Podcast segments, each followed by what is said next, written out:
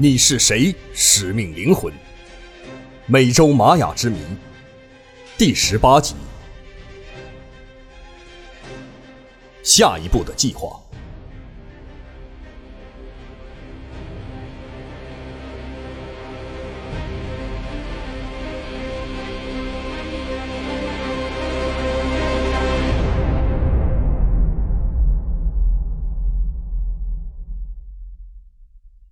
陈刚和夏西亚从墓穴出来的时候，外面强烈的光线令二人眯起了眼睛。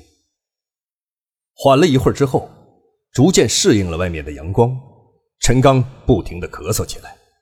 刚才墓室中浑浊的空气，再加上点燃火把燃烧的烟尘，使得他大口大口地呼吸着外面新鲜的空气。二人在金字塔的平台上坐着休息了一会儿之后，陈刚将吸完的香烟在地上熄灭。回头望了一眼刚才爬出来的那个墓穴的入口，加西亚也不约而同地看着那个洞口，洞口正在向外飘着淡淡的烟雾。用不了多久，这个地方就会被人发现的。发现的人可不会像我们那样尊重躺在石棺里的死者。加西亚注视着那个洞口，感伤的自言自语。陈刚站了起来。向那个洞口走去，来到洞口前，蹲了下来，用耳朵贴着洞口旁的石头听了一会儿。洞里面没有一丝动静。假如没有其他人的营救，被陈刚留在洞里的恐怖分子说什么也是爬不上来的。再加上他已经受到了很严重的内伤，只靠自己的力量坚持不了多久的。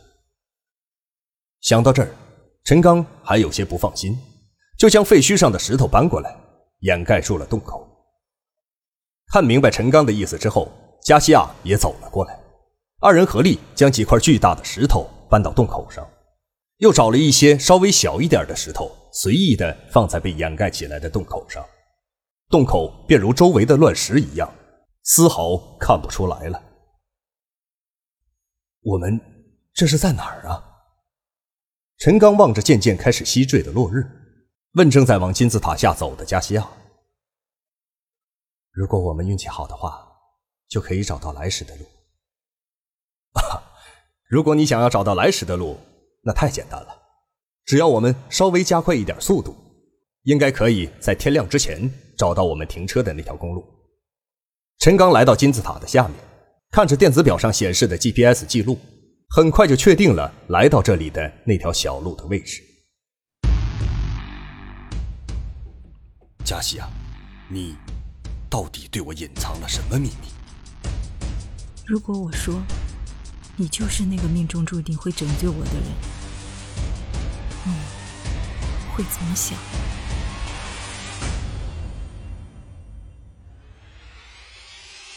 一件古老的神器，福尔曼，这件古董我志在必得。一场危险的追杀。你怎么会惹到了这么危险的家伙？一次命运的安排。我一直在等待一个从东方到来的男人。一张熟悉的面孔，陈先生，你是礼堂中的那个人吗？欢迎收听《你是谁？使命灵魂》第三章：美洲玛雅之谜。作者：王金，由。徐淼播讲。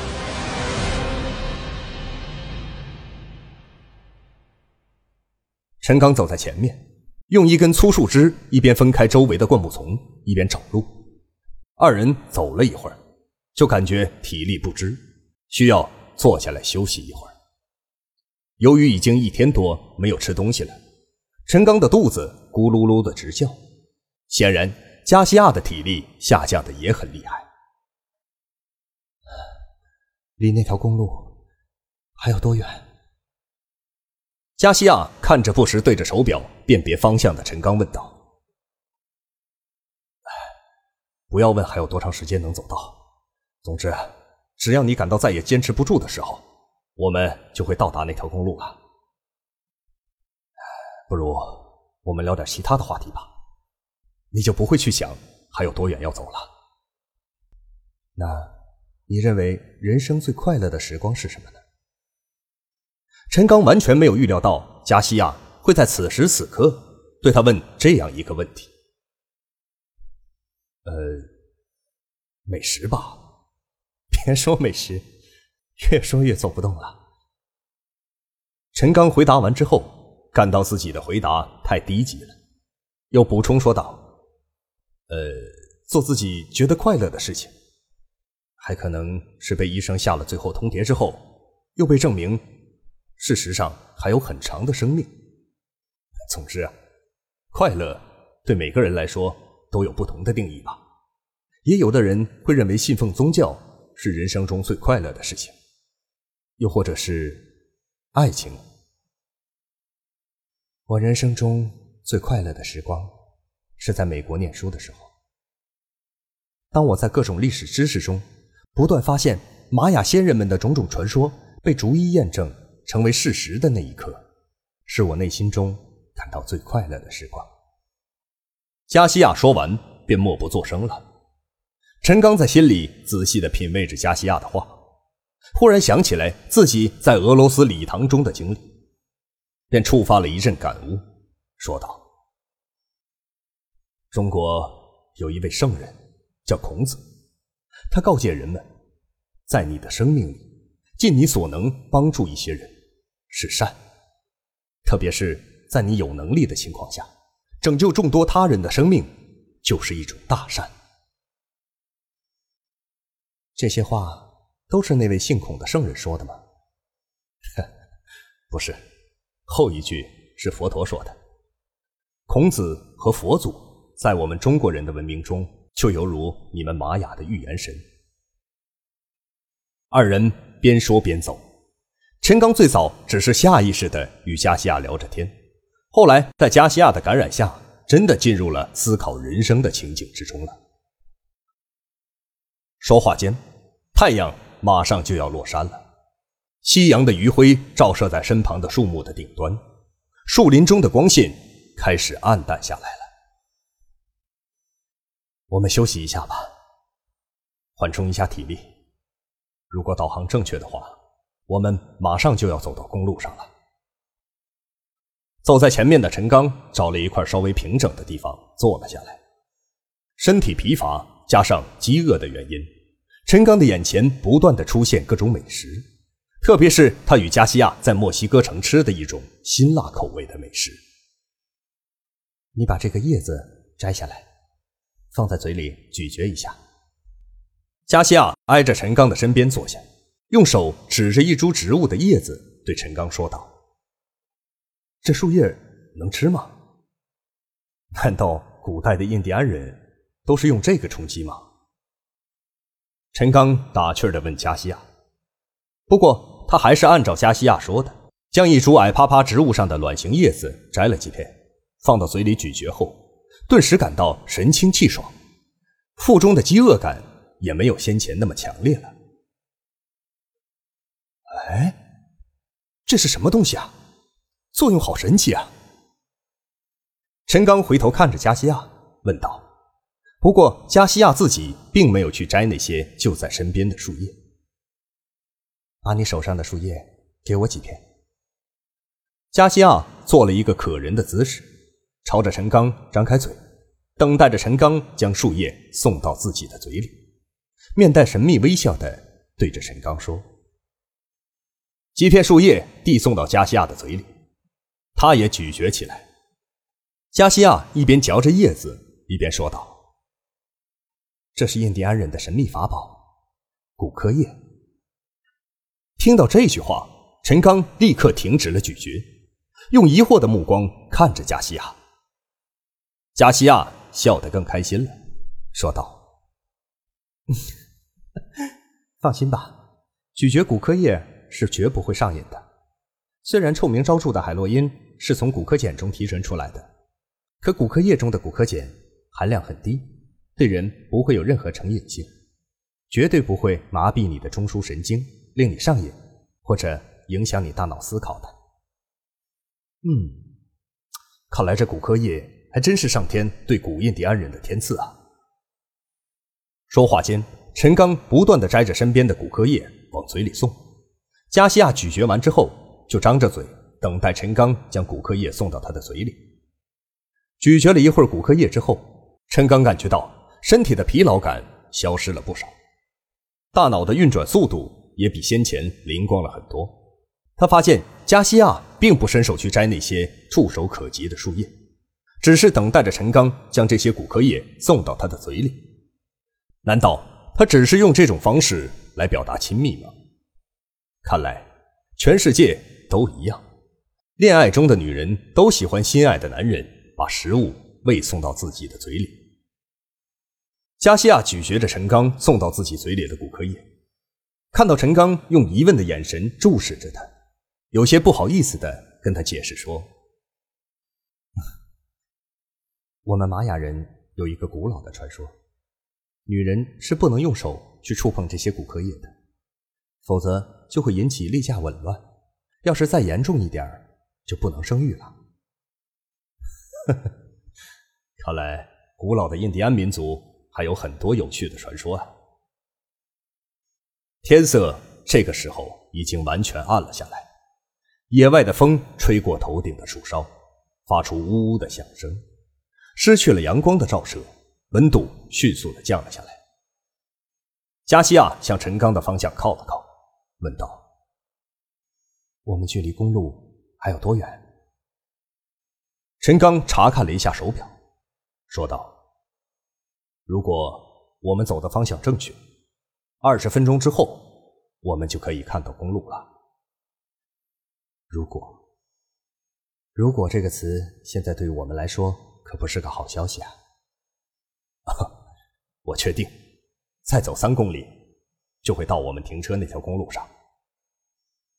陈刚说到这儿，好像突然想起了什么，伸手在口袋中翻找了一会儿，从里面掏出了一部手机，快速的把手机关机，然后把手机卡从手机中卸了下来。快点，你也把手机关机，把手机卡拿掉。陈刚嘱咐完加西亚，还有些不放心，就又说：“把手机的电池也从手机中拿掉。”你拿的是谁的手机啊？加西亚按着陈刚的吩咐，一边从背包中取出手机，拆下电话卡，一边问着陈刚：“啊，这是墓穴里那小子的手机。当时我想用他的手机给毒贩头子打电话，却发现没有信号，就顺便放到了口袋里。”陈刚只说了他缴获歹徒手机的一半目的，还有另一个原因，陈刚并没有说出来。此时，二人都并不知道，陈刚缴获的这个手机后来派上了大用场。二人收拾停当之后，陈刚打开了手电筒，牵着加西亚的手，借着微弱的手电光，犹如一只萤火虫一样，在黑暗的丛林中蜿蜒着向公路摸去。来到了公路上，陈刚再一次确定了一下位置，发现他俩现在所处的地方。距离那两辆汽车还有几公里。晚上的盘山公路上，来往的汽车比白天少了很多，隔很长时间才会有一辆汽车经过。我们现在去哪儿？我们已经不能再回墨西哥城了。魔头在墨西哥城的势力几乎可以与政府相比，他一旦发现派来追我们的人全都失踪了，绝不会放过我们的。说到这儿，加西亚的脸上流露出了悲伤的表情，深情的看着陈刚，说道：“亲爱的，对不起，是我把你卷入这种麻烦之中的。哼，这没什么，因为我是你的保护天使啊。”陈刚说话的同时。内心中却想着那个神秘的幕后之人，灵狐，因为这一切冥冥之中，感觉上都是这个人刻意安排的。接下来他还会安排自己去干什么呢？想到这里，陈刚的内心不免有些郁闷。不过，更令陈刚郁闷的是，预定好的回中国的航班，现在看来多半也要泡汤了。先找个地方填饱肚子。再说下一步的计划吧。不过，那两辆车是不能再开了。加西亚稍微思考了一下，就同意了陈刚的建议。二人站到了路的中央，拦截着过往的车辆。不一会儿的功夫，一辆载货的卡车便停到了他们身边。对于一个手中高举着几张大额钞票的美女，司机是不会拒绝的。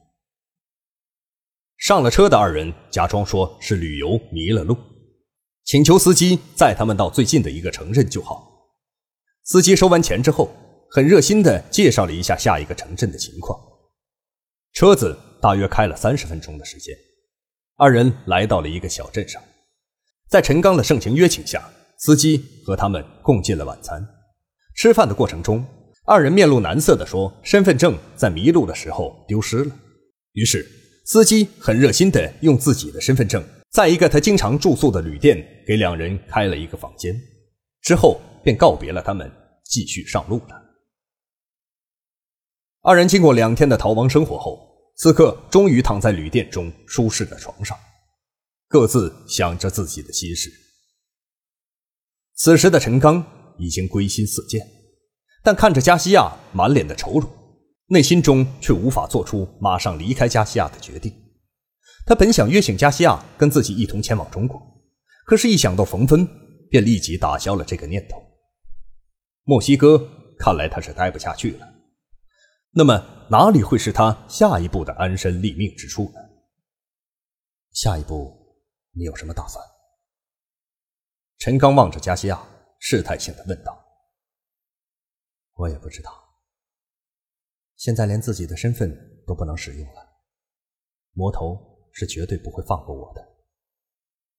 我必须要逃离墨西哥，即使逃出墨西哥，使用自己的身份，早晚……”也还是会被追杀的。加西亚无比沮丧的回答着陈刚的询问：“你能帮我找一个电脑高手吗？”陈刚的脑海中突然闪现出一个念头，便向加西亚询问道：“我认识一个朋友，不过他现在离我们很远，在普埃博拉市。为什么要找电脑高手呢？如果……”你能有一个新身份的话，你想去哪个国家呢？陈刚话题一转，看着加西亚问道：“如果能在美国生活的话，语言和环境都没有障碍。不过，我得回一趟墨西哥城，我的护照和行李现在还在酒店里。顺便，我要联系一下我的朋友。”看看是否可以帮你搞到一个新的身份，前往美国，暂时躲避一下。加西亚听陈刚这么一说，先前郁闷的表情立刻转变成了惊讶，说道：“你要怎么帮我取得新身份？现在还不敢说一定能搞到新的身份，不过我需要先回到墨西哥城的酒店里取回我的行李，有些重要的资料还在行李中。”另外，我需要你帮我找一个电脑方面的专家。没问题，我可以联系一下我在普埃博拉的朋友。好的，那这样，我跟你先去这个城市，然后我自己再回墨西哥城。你还是先回墨西哥城取行李吧，我自己先去普埃博拉找我的朋友，然后在那个地方等你。我们约定一下见面的地点。就在城中大教堂的广场上。那座城市只有一座教堂吗？不，这座城市被誉为“教堂之城”，是15世纪西班牙人建造的。不过，我说的那座教堂曾经被印在五百比索的纸钞上。你到了那个城市，稍微一打听就知道，因为在那里，谁都知道这座教堂。陈刚和加西亚商量好计划之后。仿佛精神状态一下子就恢复了一样，一咕噜身就从床上下到了地上，从自己的包中拿出了手机。假如我此去凶多吉少，让你这张照片陪我去见上帝吧。来，表情别那么严肃。陈刚把手机的镜头对准加西亚，一边给他拍照，一边开着玩笑：“我不许你这样说。假如这么危险，那我宁愿你不要去了。”加西亚面对着从圣彼得堡就一路保护自己的这位男人，伤感起来。随着手机拍照的一连串咔嚓声之后，二人拥吻在一起，摔倒在了床上。一阵激烈的缠绵之后，二人稍微休息了一会儿，定好了见面的时间和地点，便各自开始行动了。加西亚先是把陈刚送到了去往墨西哥城的汽车上。自己便前往普埃博拉市。陈刚在长途汽车上迷迷糊糊地睡了一觉之后，很顺利地回到了酒店，拿回钥匙进入了房间之后，仔细地检查了几遍房间，确认魔头一伙人并没有回来搜查过这里。